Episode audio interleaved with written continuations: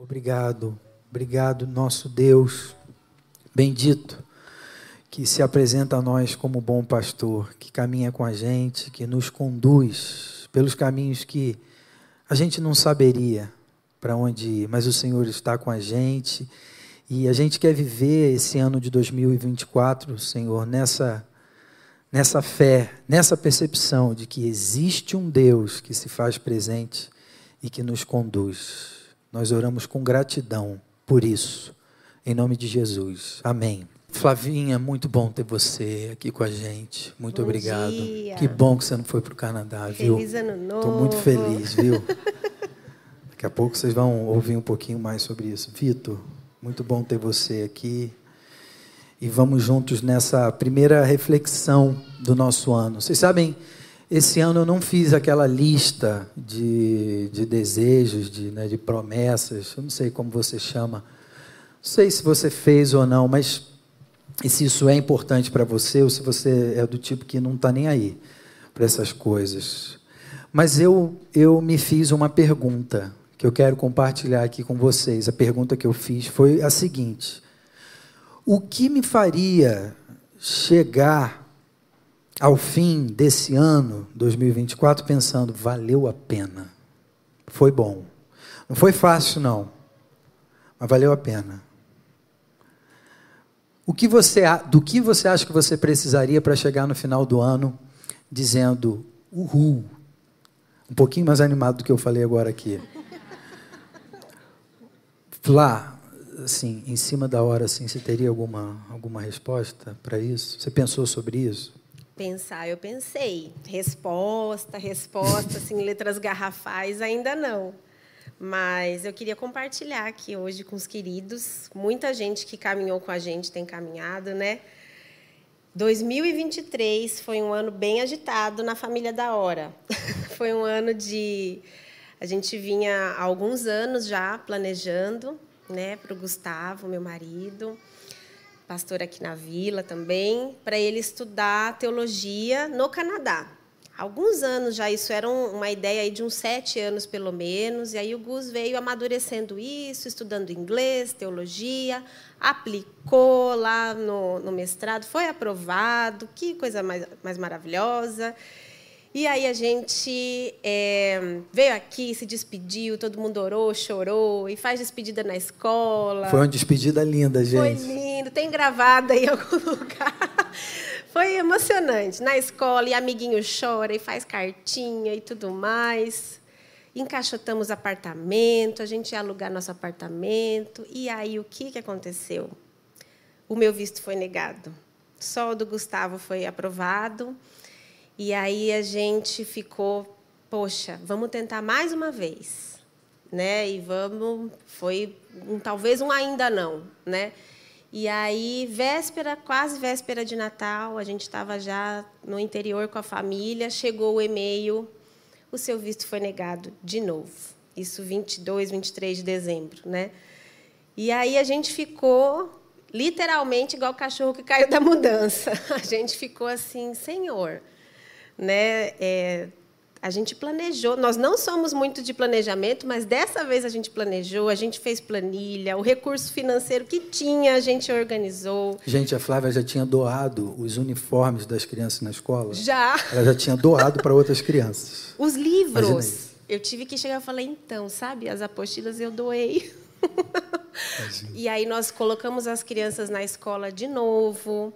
É, a, gente, a nossa casa ainda está bem encaixotada, a gente está começando a desencaixotar, né? E, então, é como se a gente começasse 2024 com a cara na lona, sabe? Tipo assim, deu ruim. deu ruim. Não valeu a pena. Mas, ao mesmo tempo, eu compartilhei no primeiro culto, a gente terminou 2023 com um sentimento e uma certeza, não só sentimento, mas uma clareza também na nossa mente, né, no nosso coração. Senhor, era para ser assim. Senhor, foi bom. O porquê, não linearmente, né, pensando assim bem cartesiana, não faz sentido. Nem o que foi gasto, nem o tempo, nem a energia, tudo que a gente tentou organizar. Mas o que foi, o que o Senhor produziu nisso, e o que o Senhor falou com a gente, e o quanto que a gente entregou diante do Senhor, né?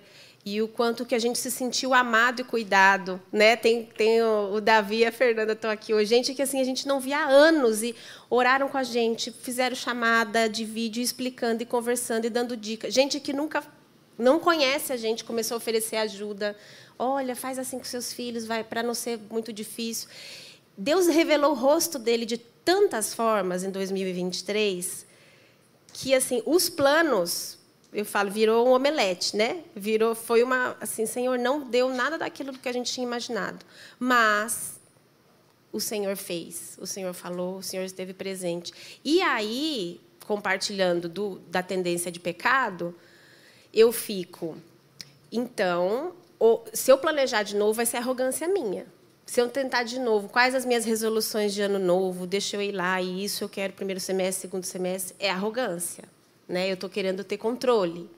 Ou se eu deixar tudo, ah, amém, deixa com Deus. E, e aí eu pensei esses dias, a tendência é entregar para Deus só quando dá muito ruim, né? É assim, ah, está quase morrendo, agora está só na mão de Deus. Agora só Deus para dar uma solução. Ah, agora só com Deus mesmo. E eu falei, Senhor, me livra disso me livra disso, me livra de de estar tá tão ensimesmada de achar que as minhas ferramentas de planejamento me bastam, mas também o Senhor me criou com cérebro e com, com intencionalidade, com pensamento e eu com a cognição, e eu acho que sim, o Senhor nos manda planejar, né? O Senhor nos manda sonhar planejando. Mas então que esse sonho seja entregue a ele, que não seja só quando deu ruim lá na frente, agora eu entrego para Deus, sabe? Muito bom, Flavinha. E você, Vitor? O que, que, o, o que você acha que você precisa para chegar no final desse ano dizendo que valeu a pena?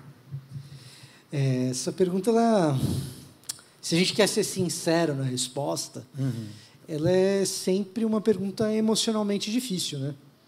A gente acaba refletindo a, a respeito disso a partir das experiências que a gente teve. É impossível responder isso sem olhar para 2023, talvez 2022, talvez 2021, empacotar o que aconteceu nesses anos e imaginar é, o que pode acontecer, que chegue no final do ano eu diga assim, Paulo, olha, lembra no começo do ano que você me perguntou? Então, valeu a pena. E, e fazendo esse exercício, cara, a resposta é não sei, Paulo. E aí, gente, vocês estão satisfeitos? é final do ano passado, uh, finzinho do ano passado, a minha cunhada faleceu, né? E foi uma, uma perda difícil, avassaladora, repentina. É, e a gente tem hoje, meu cunhado tem a, a Julie, uma menina adolescente, o Léo, que o Luca, que é criança, Léo é meu cunhado. Luca, que é criança, está entrando na pré-adolescência. E eu diria para você, Paulo, olha, é, o que, que, precisa acontecer em 24 para chegar no fim e eu falar valeu a pena. E aí eu, insisto, eu não sei. Algo me diz que é relacionado com isso, mas exatamente o que é, eu não sei. E, e, e, talvez tentar uma resposta muito definitiva a esse respeito seja de fato arrogância. Seja de fato uma coisa assim, uh, uh, um exercício de previsão de futuro que não nos cabe. No ano passado, eu fui pai tarde, né? A Lara tem dois anos e pouquinho. É, para os padrões evangélicos, pelo menos, eu fui pai tarde. Para os padrões de São Paulo, nem tanto. Deu bastante tempo de estudar, de planejar, de ler a respeito do que é ser um bom pai. E eu estudei muito, eu li muito, eu me planejei, a ponto de me sentir seguro e aí, um, no ano passado, a Lara foi diagnosticada dentro do espectro autista. E aí cai o meu mundo no seguinte sentido, não pelo fato do diagnóstico em si. Aliás, tem sido uma experiência cansativa, dura, mas extraordinária. Mas eu me preparei para ser pai de uma criança típica, não de uma criança neurodivergente. E aí, é, é eu não estou dizendo para você jogar o planejamento fora. Aí toca ler de novo, toca se preparar de novo, é, toca estudar outra vez. O problema não é o planejamento, nem o estudo. O O problema é achar que o planejamento garante um futuro determinado e não estar nas mãos de um bom pastor, como a gente cantou agora há pouco. É aí que eu acho que reside a arrogância, Paulo. Então, a minha resposta é, é não sei. A única coisa que eu sei é que nesses processos do ano passado, é, eu, eu achava que eu tinha uma fé pequena. Deus me mostrou que a minha fé era menor do que eu pensava. Uhum. Então, é, é, chegar ao final de 2024 insatisfeito com a minha fé, talvez me diga que valeu a pena. Legal. Muito bom, Vitor. Me toca muito. Gente, eu quero ler com vocês hoje três versículos. Nós vamos ler juntos hoje três versículos do começo de uma história de um homem que não conhecia Deus e que é chamado por esse Deus que ele não conhecia a viver um novo ciclo, viver uma nova história, a encarar o desconhecido, a incerteza, a caminhar sabendo que provavelmente os planos que ele fez para a vida dele não iriam ser exatamente como ele planejou. Livro de Gênesis, o primeiro livro da Bíblia, se você está com o livro aí, é, é mais fácil de achar. O primeiro livro, Gênesis, capítulo 12, do versículo 1 ao 3. Abre aí no seu celular, Gênesis, capítulo 12, do versículo 1 ao 3. Essa história é muito curiosa, muito interessante. Eu, sei que tem muita gente que, né, que já está cansado de saber dessa história, mas eu sei que tem gente que também vai ser algo novo. E é sempre novo, na verdade, olhar para a palavra de Deus, pedindo para Ele falar com a gente, falar ao nosso coração. Gênesis, capítulo 12, do versículo 1 ao 3, diz assim: O Senhor disse a Abraão: Deixe sua terra natal, seus parentes e a família de seu pai, e vá à terra que eu lhe mostrarei. Farei de você uma grande nação, o abençoarei e o tornarei famoso, e você será uma bênção para outros. Abençoarei os que o abençoarem e amaldiçoarei os que o amaldiçoarem. Por meio de você, todas as famílias da terra serão abençoadas. Nós acabamos de ler o comecinho de uma história, da história de um povo, da formação de um povo. Uma história da qual nós somos herdeiros. E mais para frente, daqui a pouquinho eu vou falar um pouquinho mais sobre isso. Uh, mas, é, pontuando um pouquinho, quem é Abraão? Que depois vem a se chamar Abraão, ele ganha mais um, um A no nome dele. Abraão é um cara que não conhece a Deus. Abraão não era crente. Pode ter gente que se decepcione agora. Abraão não era crente, ele não era de igreja, ele não ia na igreja, ele não cantava louvores, ele tinha outros deuses, outras divindades. No entanto, o Deus da Bíblia aparece para ele. É, mais algumas coisinhas sobre ele, Vitor, que você estava me ajudando a dizer. Abraão já é idoso, já quando Deus chega para ele e diz: Ó, oh, estou te convidando para uma jornada, para uma aventura. Ele já estava com a vida ganha aposentado já, com a, com a dona Sara, a esposa dele, tudo certo. E de repente, um Deus que ele não conhece chega para ele e, e, e, diz: Abraão, está muito quieto aí. Não, brincadeira, ele não falou isso, não, mas ele falou: Eu quero te. Eu quero te convidar para uma nova jornada, um novo ciclo na sua vida, diferente de tudo que você possa ter planejado. É, a gente sabe que Abraão era, ele era pagão. Quando você olha para o capítulo 11, que vem logo antes desse capítulo 12, né? o capítulo 12 apresenta Abraão ali, fala quem é esse cara. O capítulo 11 já começa essa apresentação. E tem uns detalhes no texto que às vezes a gente não para para olhar e a gente não percebe de onde ele veio e qual o contexto. Então você pega o comecinho do capítulo 11 e você tem a história famosíssima, Babel a torre, o pessoal que queria chegar até Deus, ter um nome famoso sobre toda a terra, um nome, uma espécie de nome sobre todo nome.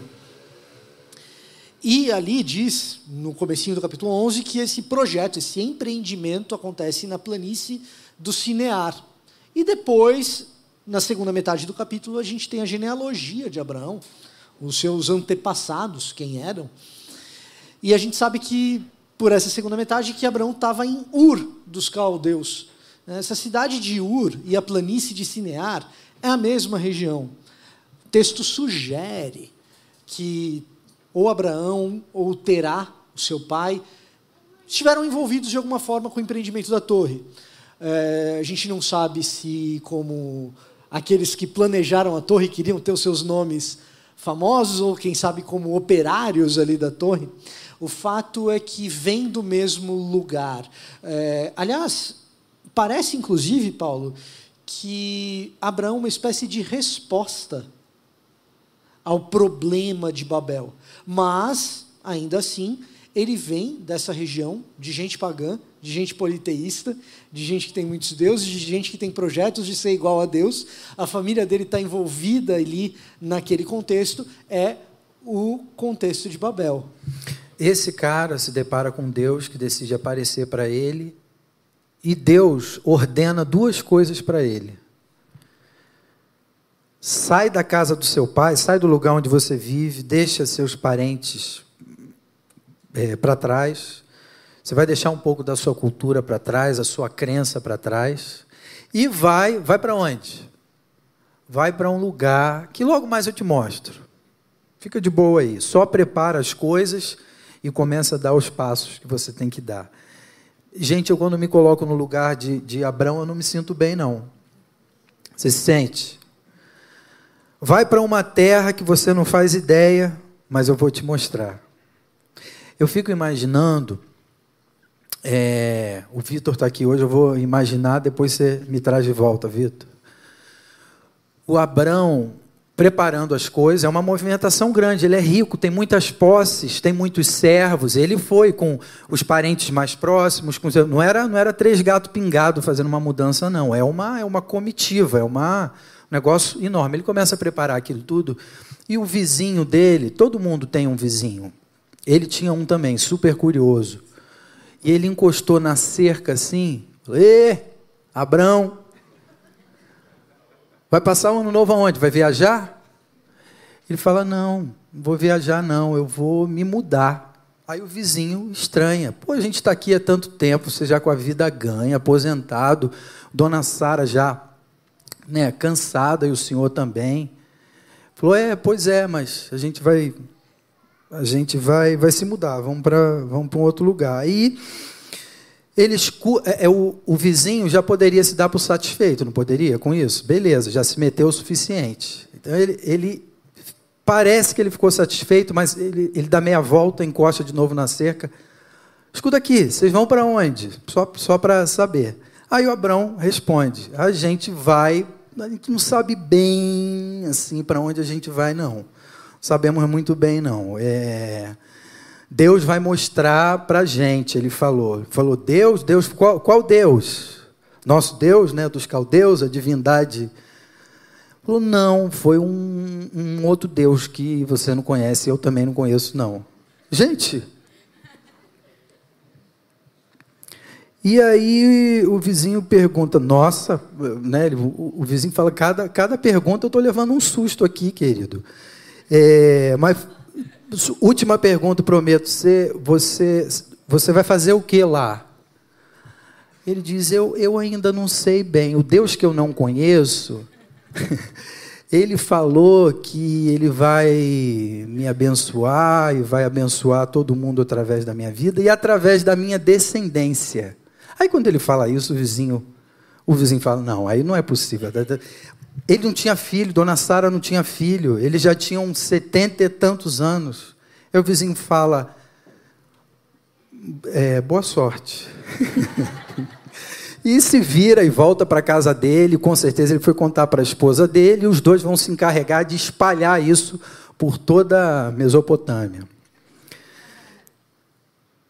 O, é, Hebreus 11, 18 diz assim: pela fé Abraão obedeceu quando foi chamado para ir a outra terra, que Deus revelaria para ele qual seria, e ele partiu sem saber para onde ia. Como é que essa história se conecta, gente, com, com a nossa história, com a nossa realidade? Eu acho que se conecta da seguinte maneira: a vida continua sendo assim. A gente está iniciando um novo ciclo, goste você ou não dessas divisões de ciclos, mas eu acho que os ciclos nos ajudam a, a, nos organizarmos e a perceber, inclusive, o mover de Deus na história, o cuidado dele ao longo dos ciclos. E a gente está começando mais um, 2024. E por mais organizado e planejado que você seja, por aquele que planeja o A, o B, o C, né? o backup está pronto, a gente já percebeu, talvez todo mundo aqui já tenha idade suficiente para perceber, que a gente está o tempo todo convivendo com o imprevisível, com incertezas. A gente não sabe o que vem pela frente. Mas Deus está convidando a gente a seguir, a continuar caminhando. É dessa maneira que essa história se conecta com a gente. E aí, eu quero pontuar, já concluindo, para você, poxa, só agora que vai começar o primeiro ponto já concluindo três pontos para a gente orar e levar para casa e pensar nisso, pedindo a Deus que Ele continue falando ao nosso coração. Tem um primeiro ponto dessa jornada com pitadas de absurdo que me chama muito a atenção, que é o seguinte. É, no tempo de Abraão, a relação religiosa com as divindades era mais ou menos assim. Você tem uma terra, você tem um povo ali naquela terra e você tem uma divindade, um Deus responsável por aquela terra. E ele cuida daquele povo, daquela terra. Abraão sai dali, ele não está debaixo do cuidado, porque aquele é o Deus, a divindade daquela terra. Percebe? Que é uma relação com as divindades é, é, tribal. É uma coisa meio pontual. Mas Abraão, que não conhecia Deus, começa a ouvir um Deus que diz para ele: vai, mas eu vou com você. Isso é novo. A gente, talvez a gente banalize isso, porque gente, hoje, hoje para a gente isso é muito normal. Abraão e as pessoas nesse tempo em que o conhecimento de Deus, o Deus da Bíblia, era é, muito restrito a pouquíssimas pessoas, Abraão passa a ter contato com esse Deus, que é um Deus diferente. Ele não é um Deus tribal. Ele não é um Deus que cuida de, só de um clubinho, de um, de um povinho. Ele quer abençoar todo mundo. E para isso ele diz: Abraão, sai da sua terra e vai para uma terra que eu vou te mostrar. Mas a gente vê ao longo da história, hoje, olhando para a história, que Deus saiu junto com ele. Deus convida ele para uma jornada na qual o próprio Deus estará presente caminhando com ele, como um pastor com as suas ovelhas. Deus aqui já começa a se revelar como o Deus que é pastor. O Senhor é o meu pastor e nada me faltará. É esse Deus que está falando com Abraão aqui no começo da história do povo de Deus. Eu falei que Deus Fala. é tão gentil que ele falou com a gente num texto bíblico antes de tudo isso, né, que eu compartilhei. E ele nos fez lembrar de, de, Jesus falando em João: Eu sou o caminho, eu sou a verdade e a vida. Ninguém vem ao Pai a não ser por mim. E a gente ficou com isso assim, que inusitado, né? Caminho não é adjetivo. Caminho. Eu sou como alguém pode ser um caminho, ser o caminho, né? O caminho é uma pessoa. E aí a gente lembrou desse Deus que é pastor e que está no percurso ele não se restringe, ele não se limita a uma dimensão geográfica, ele não se limita a um calendário, a um espaço-tempo, né? Ele é ele é o calendário, ele é o caminho, ele é o tempo, ele é o enquanto. Ele é o Deus muito diferente do que Abraão conhecia. Ele é o Deus, eu vou com você. Eu não estou só mandando você ir, ou eu vou te encontrar lá se você conseguir chegar. Se for mérito, vamos ver se você cumpre aí o que eu estou mandando você cumprir. Porque a gente está tão acostumado numa linguagem de meritocracia, né? Deus vai se agradar se eu cumprir, né? E aí vem esse Deus, rei sobre tudo e toda qualquer situação, que fala: Eu sou o enquanto. E eu estou com você, eu vou junto. Maravilhoso, Flá. Esse Deus que ele está aqui hoje com a gente, quando a gente sair, ele não vai ficar aqui esperando a gente no domingo que vem. Ele vai com a gente, por onde a gente vai. Você fala, ah, eu já sabia disso, não precisava falar. Gente, a gente vive como se ele ficasse aqui. A gente vem para cá como se ele estivesse aqui, preso aqui nesse lugar. O nosso Deus que se revela no começo da nossa história, nós só estamos aqui hoje porque essa história se iniciou com Deus chamando esse homem. esse Deus, ele chama e diz: vai. Mas não é só vai e te vira, é vai, eu vou com você. Eu sou um Deus diferente dos, Deus que você, dos deuses que você conheceu até aqui. Eu sou um Deus que acompanha. Então, o primeiro ponto para mim é esse: existe uma presença que faz a jornada valer a pena, a minha e a sua jornada. Eu, quando olho para o ano, assim como o Vitor, assim como a Flá, e cada um de nós aqui, eu tenho certeza, eu penso, gente, quanta coisa pela frente, quantos desafios. Gabriel, meu filho, está começando numa, numa série nova em que agora a professora não lê mais os exercícios para ele, é ele que vai ter que ler.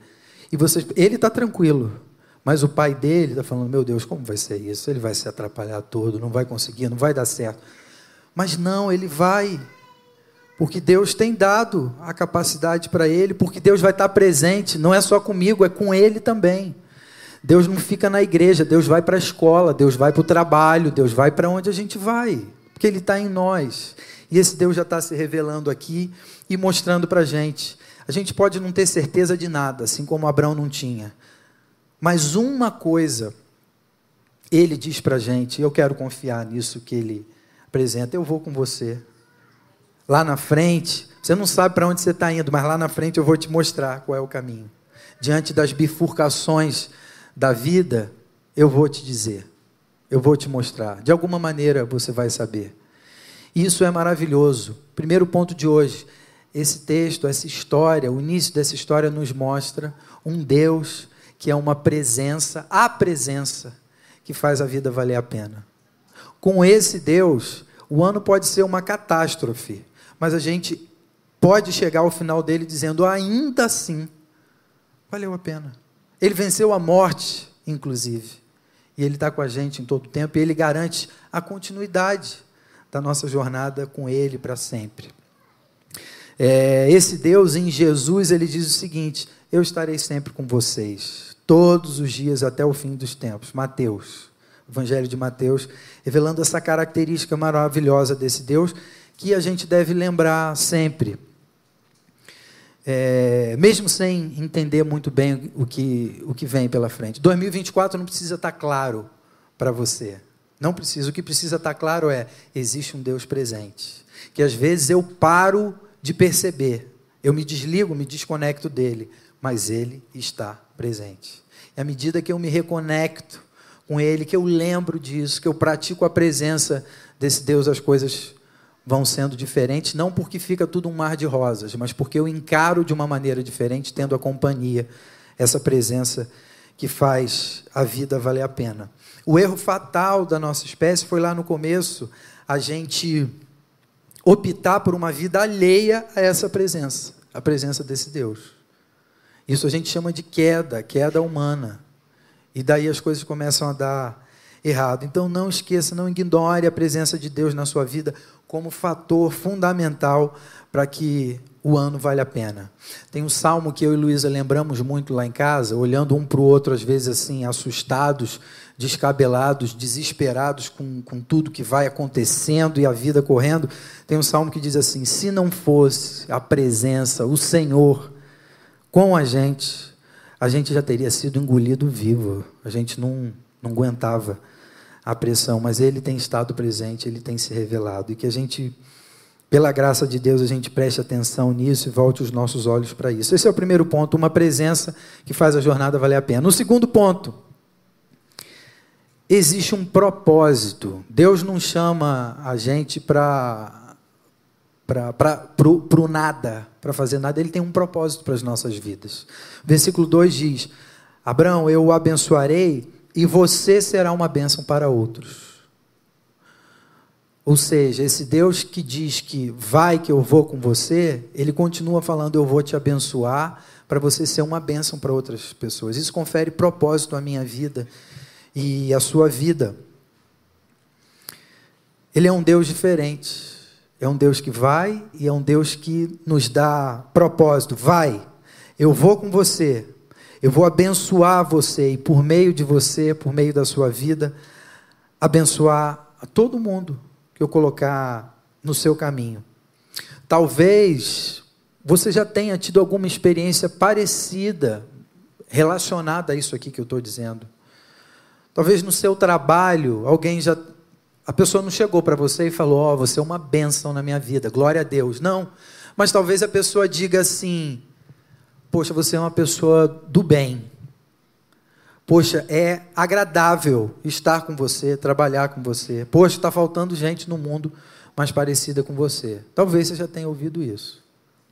Talvez, não, talvez faça tempo que você não ouve alguma coisa assim. Sendo muito sincero, não falam tanto isso para mim, não, quanto eu, eu gostaria de ouvir. Porque talvez eu não esteja tão atento à presença de Deus comigo e ao propósito da minha vida, o primeiro de todos. Existem vários, mas tem um que eu acho que é primordial, e é esse, de compartilhar o que tem sido derramado por Ele sobre mim, não é mérito meu. Vitor, quanto tempo faz que você ouve ou não ouve? Vitor, você tem sido uma bênção. Você tem feito diferença na minha vida. Se você esquecer que eu falei isso para você no ano novo, eu vou ficar bravo. Já me ajudou um monte, hein? Já me deu uma dica aqui.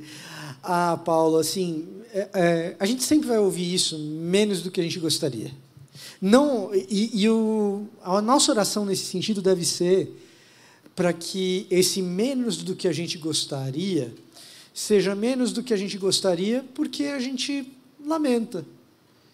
E não porque a gente precisa ter o nosso ego afagado. Porque essa frase ela é perigosa, essa frase ela carrega, é, é, ela é perigosa. Tem coisa que é perigosa e é boa por ser perigosa. Essa é, ela pode ser boa. Ela é perigosa no sentido de que ela coloca em risco estruturas de crueldade ao nosso redor, ela coloca em risco é, o nosso próprio ego cruel, que traz aos outros impiedade, que traz aos outros pecado, que traz aos outros opressão. Então, ela é perigosa nesse sentido. Agora, essa frase é perigosa num outro sentido também, da gente achar que, nossa, você é uma bênção na minha vida, a gente achar que isso vem da gente. É, então, claro, eu, eu acho que eu ouço isso muito menos do que eu gostaria de ouvir. Agora, por que, que eu gostaria de ouvir isso? Acho que é uma das questões centrais para a gente. E para um planejamento de ano, eu acho fundamental que a gente tenha isso em mente. Fato, gente, é que aqui eu já vejo, eu e você já podemos perceber a manifestação da graça de Deus. Porque ele diz assim: Eu vou te abençoar. Você nem me conhecia e rompe com o nosso conceito automático do que é ser abençoado, Sim. do que é ser famoso, famoso. Né? Porque bem lembrado que, que, o, que a passagem anterior é Torre de Babel e a palavra, inclusive, que eles usam para começar é vamos ser famosos, vamos construir uma torre. E aqui Deus fala com Abraão a mesma palavra, completamente diferente, né? Eu vou te abençoar, eu te farei famoso mas esse ser abençoado e ser famoso do Senhor é o quê? É abençoar pessoas, né? É abençoar pessoas. É diferente. Ainda que ninguém fale, né? Sim. Talvez isso não precise também ser termômetro para a gente. Ai, as pessoas falaram, poxa, que legal isso que você fez. Talvez as pessoas não falem. Pode ser um sinal de que eu não estou fazendo bem, mas pode também que isso não seja termômetro para eu parar de fazer, né? Sim. Um Deus que vai com a gente, um Deus que nos abençoa para que sejamos abençoadores. O segundo ponto, né? O primeiro, um Deus que vai com a gente. O segundo, um Deus que nos abençoa para sermos abençoadores. Mas aí, nesse segundo ponto, me vem essa questão. Eu não sei se eu tenho dado conta disso. E sendo você, sendo muito sincero com você, talvez você diga: eu não tenho dado conta disso, de ser, eu não estou vendo pessoas abençoadas pela minha vida ao meu redor. Quando a gente olha para a vida do próprio Abraão e de outros que são chamados heróis da fé, considerados heróis da fé, Noé, Moisés, Davi, tantos outros, a gente vai ver que todos eles, assim como eu e você, foram chamados para viver experiências com Deus, para caminhar com Deus. No entanto, nenhum deles deu conta totalmente dessa, dessa missão. A missão de Deus é abençoar todo mundo. Eu quero usar a sua vida para isso. Mas a gente vai ver que o testemunho desses caras, em alguns momentos, é lindo, inspirador, tocante. Em outros momentos, eles têm falhas graves. Então, essa é uma percepção deles também. Eu não tenho sido aquilo que Deus me chamou para ser em todo o tempo. Eu não consigo, eu não dou conta disso. Se torna mais pesada a minha jornada, ao invés de valer mais a pena.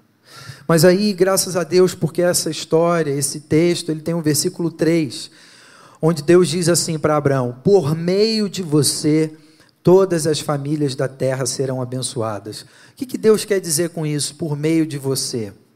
Entre outras coisas que nós poderíamos interpretar aqui teologicamente, sem o Abraão saber quando ele ouve isso, Deus está dizendo o seguinte: de você, Abraão, da sua linhagem, dos seus descendentes, virá aquele único capaz de dar conta do recado que você não vai dar, e que o Davi não vai dar, e que o Moisés não vai dar, e que o Noé não vai dar, e que o Paulo não vai dar, que o Vitor não vai dar, o Marcos, a Flávia, a Luísa. Tem um que dá conta. Tem um que eu vou enviar que não vai ser um enviado como eu envio você, Abraão, mas é o meu próprio filho que eu estou enviando para abençoar definitivamente a vida de todo mundo, Jesus Cristo. E a partir da bênção de Jesus Cristo, a partir da presença dele na vida de vocês, o Espírito Santo dele, o coração dele atuando através de vocês, vocês serão capacitados para isso para se surpreenderem eventualmente com o que vocês estão sendo capazes de fazer, não por mérito de vocês, mas por mérito desse Deus que se faz presente de maneira mais forte, definitiva e clara na pessoa de Jesus Cristo. Aquele por meio de quem de fato todos nós somos abençoados.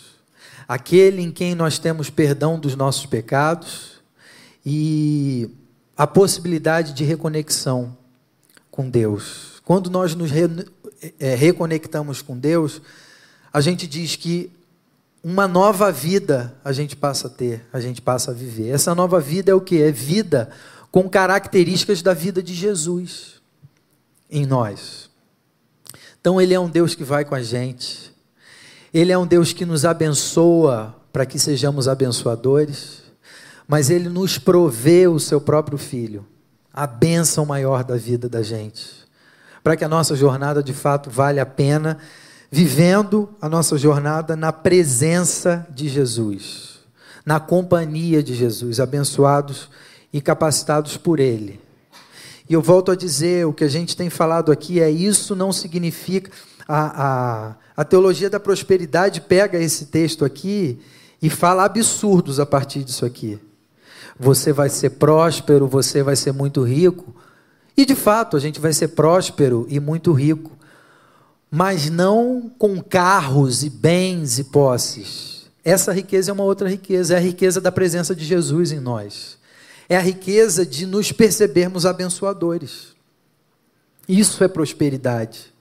Isso faz a vida valer a pena.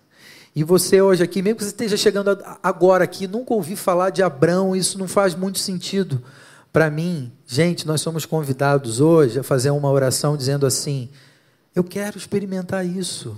Isso é promessa de Deus. Se existe um Deus que faz essa promessa que é verdadeiro, por que, que eu não tenho sentido isso? Por que, que eu não tenho experimentado isso? Ele, ele quer nos dar essa experiência. Ele quer estar presente com você em 2024.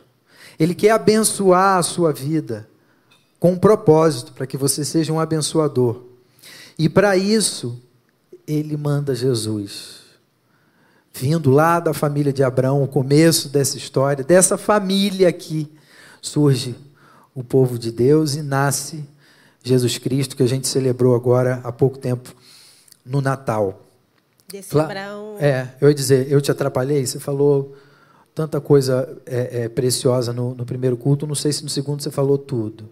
Eu acho que uma das coisas né, que, que esse texto traz para a gente é esse Abraão tão imperfeito, um homem tão comum, primeiro que nem conhecia Deus, e esse Deus vai se revelando a ele, e que as coisas não são lineares. Né? Acho que o Senhor tem falado muito isso. Então, de quando o Senhor chama Abraão para quando ele vai ter o primeiro filho, são mais de 10 anos. Para quando ele vai ter o segundo filho, Isaac, o filho da promessa, são 25 anos, quase 30. Se for olhar tudo isso, é, o tempo que levou para ele ser esse pai de muitas nações, e para um dia ele estar tá na genealogia de Jesus, e para um dia o, autor de Hebreus escrever que pela fé ele atendeu ao chamado, né? E aí a gente brincou é, no carro, né? Será que na virada do ano Abraão ficava assim, hashtag agora vai. Tipo... Agora vai, agora vai ser. Esse ano vai ser o ano que eu vou ser o cara famoso, pai de muitas nações, vou abençoar a terra. Quanto não, não tempo ele esperou, né? Quanto tempo foi, inclusive de escolhas muito ruins que ele fez, né? Ele teve teve fases aqui bem ladeira abaixo de Abraão, né?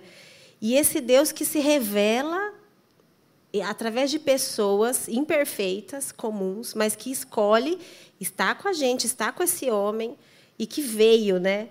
Então a gente lembrou que que Tim Keller diria, né, numa situação dessa, Jesus é o Abraão perfeito. Jesus é o Abraão que deixou sua terra, seu, a família, né, deixou seu pai e veio. Ele conseguiu encarnar de verdade. Jesus é o enviado perfeito. Jesus, por meio dele, todas e de fato todas as famílias da terra foram e são abençoadas e são abençoadas plenamente. Não é só um povo, mas são todos os povos, todas as nações. Então, o Senhor ele fala com a gente, é, não é de um jeito muito óbvio, né? não é de um jeito muito pronto. E eu acho que esse texto de Abraão chama a gente para isso. É um começo, mas é um começo de, da companhia do Senhor uma presença que faz a jornada valer a pena, o Deus que vai com a gente, um propósito que faz a jornada valer a pena. Seja uma bênção. Esse é o imperativo da fé. Ser tu uma bênção. E uma pessoa que nos salva na jornada, que nos livra de desistir, que nos livra de pirar, de ficar doido. Jesus. Não foi à toa que ele veio, ele veio para nos capacitar, para operar em nós o querer e o realizar, para nos dar desejo e capacidade para sermos uma bênção, para sermos revelação de Deus no mundo. Que esse ano de 2024 seja tocado por essa realidade aqui realidade para a qual Deus nos convida, um novo ciclo para o qual Ele nos convida. Amém? Vamos orar. Se puder, feche os seus olhos e vamos falar com esse Deus que se faz presente e que vai com a gente por onde a gente for, que tem nos abençoado, tem derramado graça sobre nós. Até aqui nos ajudou o Senhor. Esse Deus que enviou o seu Filho, Cristo Jesus, para que os nossos pecados sejam perdoados, para que a nossa vida tenha ainda hoje, a partir desse ano, a possibilidade de ser consertada, de ser mais ajustada de ser mais parecida com a vida de Jesus. Senhor, nós te louvamos por isso, por essa realidade diferente da realidade que a gente consegue perceber com os olhos ao nosso redor. Obrigado porque somos convidados a viver esse ano cientes, conscientes da tua presença. Obrigado, Senhor, porque o Senhor vai nos abençoar. Isso é promessa, com bênçãos que abençoem outras pessoas. Privilégio de termos nossas, nossas vidas a serviço da tua missão. Nós queremos experimentar isso, Senhor, mais e mais. E que o Cristo vivo seja vivo em nós e percebido através das nossas vidas, por onde nós formos, e que haja salvação todo dia nas nossas casas nos nossos desafios, nos planos que a gente tem feito, nos sonhos que sonhamos para esse ano, nas situações em que nos sentimos desanimados, sobrecarregados, sem força para encarar.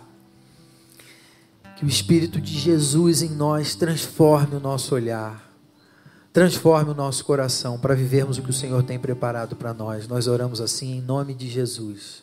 Amém meu bem,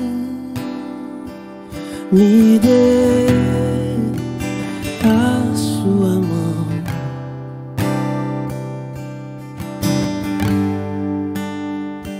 Ao entrarmos juntos na embarcação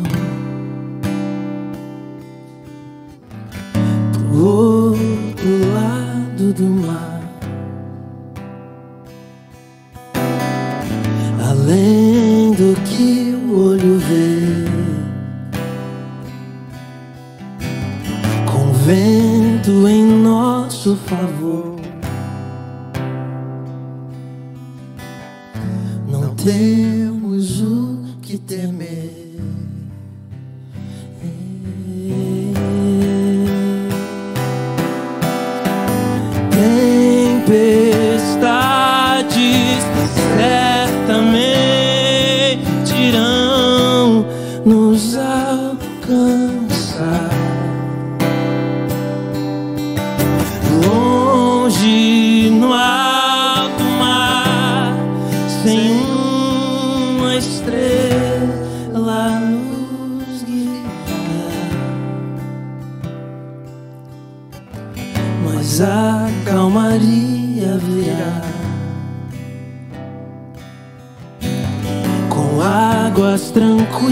Tranquilas em mãos.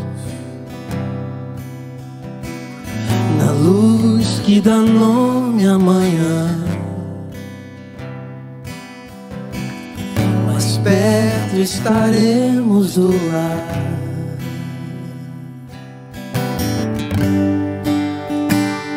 Meu bem, não esqueça caneta e papel.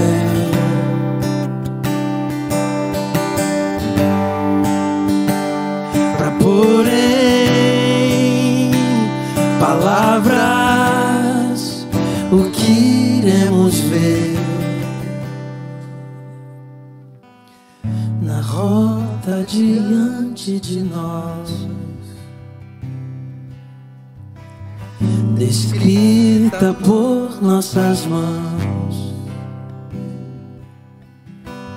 que mapas não podem dizer. com traços, com pontos e vãos.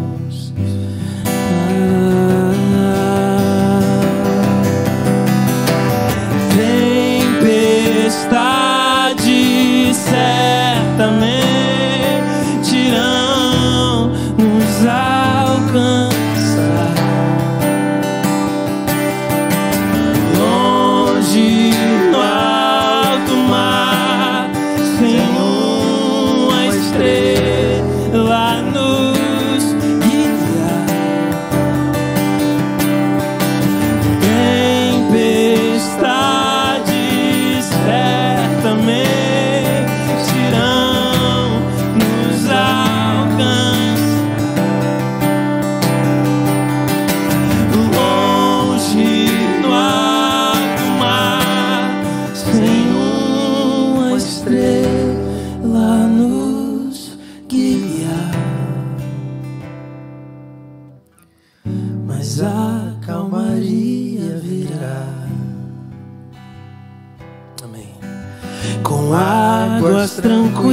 tranquilas em mãos.